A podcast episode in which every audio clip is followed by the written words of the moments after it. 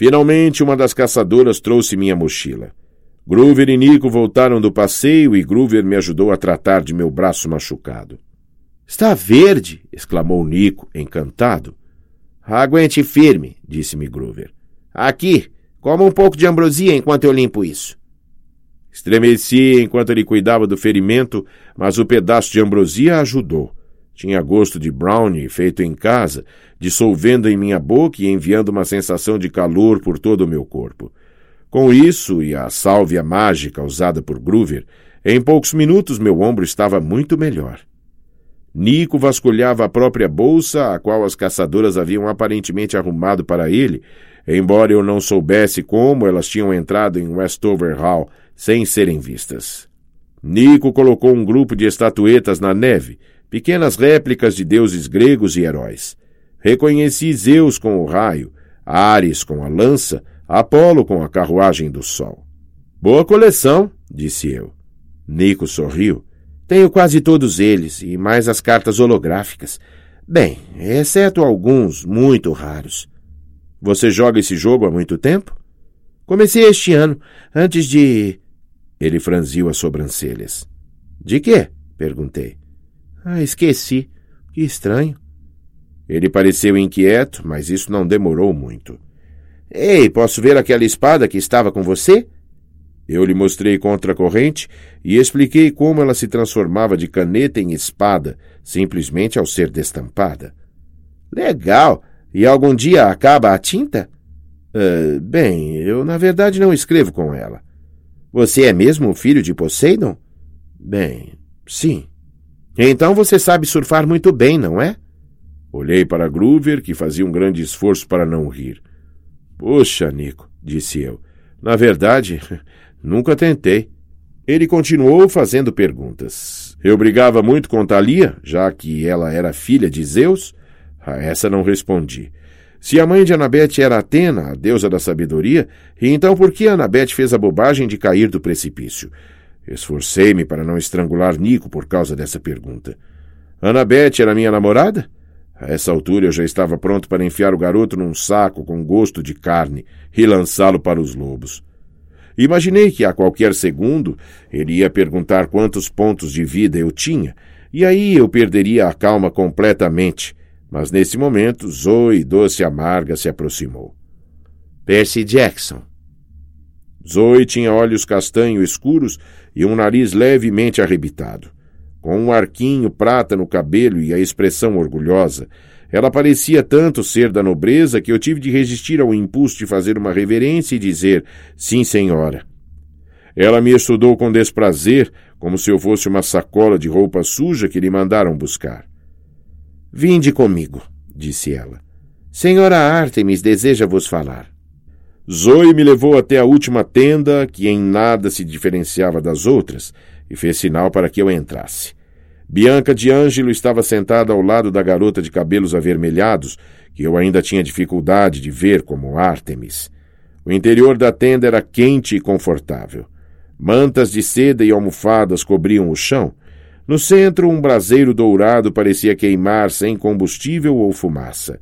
Atrás da deusa, num suporte de carvalho polido, via-se seu imenso arco de prata, esculpido de modo a parecer chifres de gazela. Das paredes pendiam peles de animais, urso negro, tigre e vários outros que eu não reconheci. Imaginei que um ativista dos direitos dos animais teria um ataque cardíaco se visse todas aquelas peles raras, mas talvez, sendo a deusa da caça, a Artemis pudesse repor tudo o que matava. Pensei que ao seu lado houvesse outra pele jogada, mas então percebi que se tratava de um animal vivo, um cervo com pelo lustroso e chifres de prata, a cabeça pousada alegremente no colo de Artemis. Junte-se a nós, Percy Jackson, disse a deusa. Sentei-me à sua frente no chão da tenda a deusa me estudou, o que me deixou pouco à vontade. Ela tinha olhos muito velhos para uma garota tão jovem. Está surpreso com a minha idade? perguntou ela. Hum, um pouco. Eu poderia aparecer como uma mulher adulta, um fogo ardente ou qualquer outra coisa que quisesse, mas é assim que prefiro. Esta é a média de idade das minhas caçadoras e de todas as jovens de quem sou protetora, antes que se desencaminhem. Se desencaminhem? perguntei. Cresçam, enamorem-se dos garotos. Tornem-se tolas, absortas, inseguras, e esqueçam-se de si mesmas. Ah! Zoe sentou-se à direita de Ártemis e me fuzilou com um olhar, como se tudo o que a deusa acabara de dizer fosse minha culpa, como se tivesse sido eu a inventar a ideia de ser homem. Você deve desculpar minhas caçadoras se elas não o recebem muito bem, disse Ártemis. É muito raro termos garotos neste acampamento. Em geral, eles não têm permissão para nenhum contato com as caçadoras. O último a ver este acampamento, ela olhou para Zoe. Quem foi mesmo? Aquele garoto no Colorado, disse Zoe. Minha senhora o transformou em uma mistura de coelho com antílope. Ah, foi, assentiu Artemis satisfeita. Adoro fazer essas experiências. Seja como for, Percy, chamei você aqui para que me contasse mais sobre o Manticore. Bianca relatou algumas das hum, coisas perturbadoras que o monstro disse, mas talvez ela não as tenha entendido. Gostaria de ouvi-las de você. Então eu contei a ela. Quando cheguei ao fim, a Artemis apoiou a mão em seu arco de prata, pensativa. Temia que fosse esta a resposta. Zoe inclinou-se para a frente. O cheiro, minha senhora? Sim. Que cheiro? perguntei. Coisas que não caço há milênios estão se agitando, murmurou Artemis. Presas tão antigas que quase me esqueci delas. Ela me dirigiu um olhar intenso.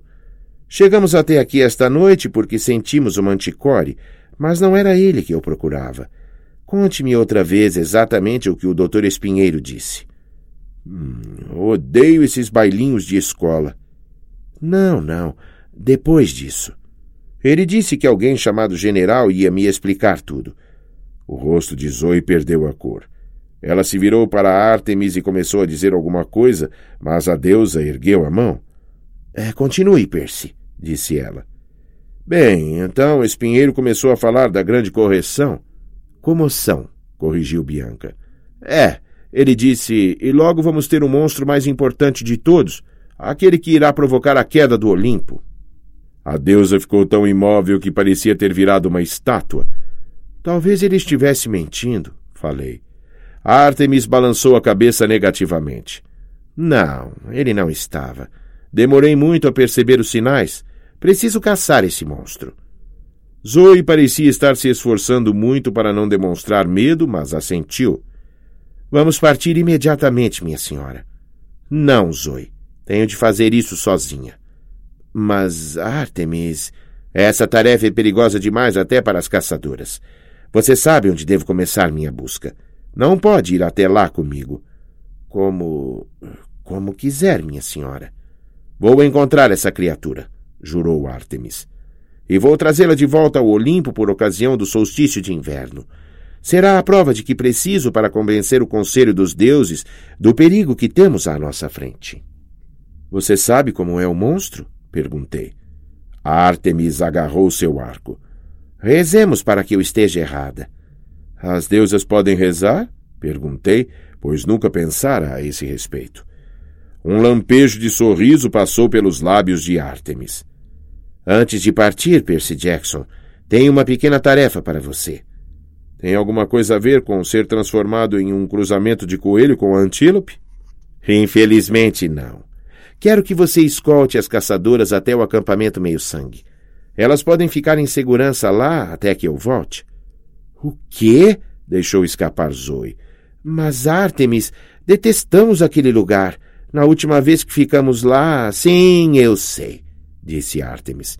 Mas tenho certeza de que Dioniso não vai guardar rancor só por causa de um pequeno. Hum, mal entendido. É direito de vocês usar o chalé 8 sempre que precisarem. Além disso, ouvi dizer que reconstruíram os chalés que vocês incendiaram. Zoe resmungou alguma coisa sobre campistas tolos. E agora ainda tem uma última decisão a ser tomada. Artemis voltou-se para Bianca. Você já se resolveu, minha menina? Bianca hesitou. Ainda estou pensando. E esperem, falei. Pensando sobre o quê? Eles Uh, elas me convidaram para me juntar à caçada. O quê? Mas você não pode. Precisa ir para o acampamento meio-sangue para que Kiron possa treiná-la. É a única maneira de você aprender a sobreviver. Não é a única saída para uma garota, reagiu Zoe. Eu não podia acreditar que estava ouvindo aquilo. Bianca, o acampamento é legal. Tem um estábulo de Pégasos e uma arena para lutas com espadas e. Ora, o que você ganha juntando-se às caçadoras?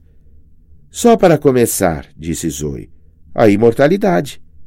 Eu a fitei, depois me virei para Artemis. Ela está brincando, não é? Zoe raramente brinca com alguma coisa, respondeu a deusa. Minhas caçadoras me seguem em minhas aventuras. Elas são minhas criadas, minhas companheiras, minhas irmãs de armas. Uma vez que juram lealdade a mim, tornam-se de fato imortais, a menos que tombem na batalha, o que é improvável, ou quebrem seu voto. Que voto? perguntei.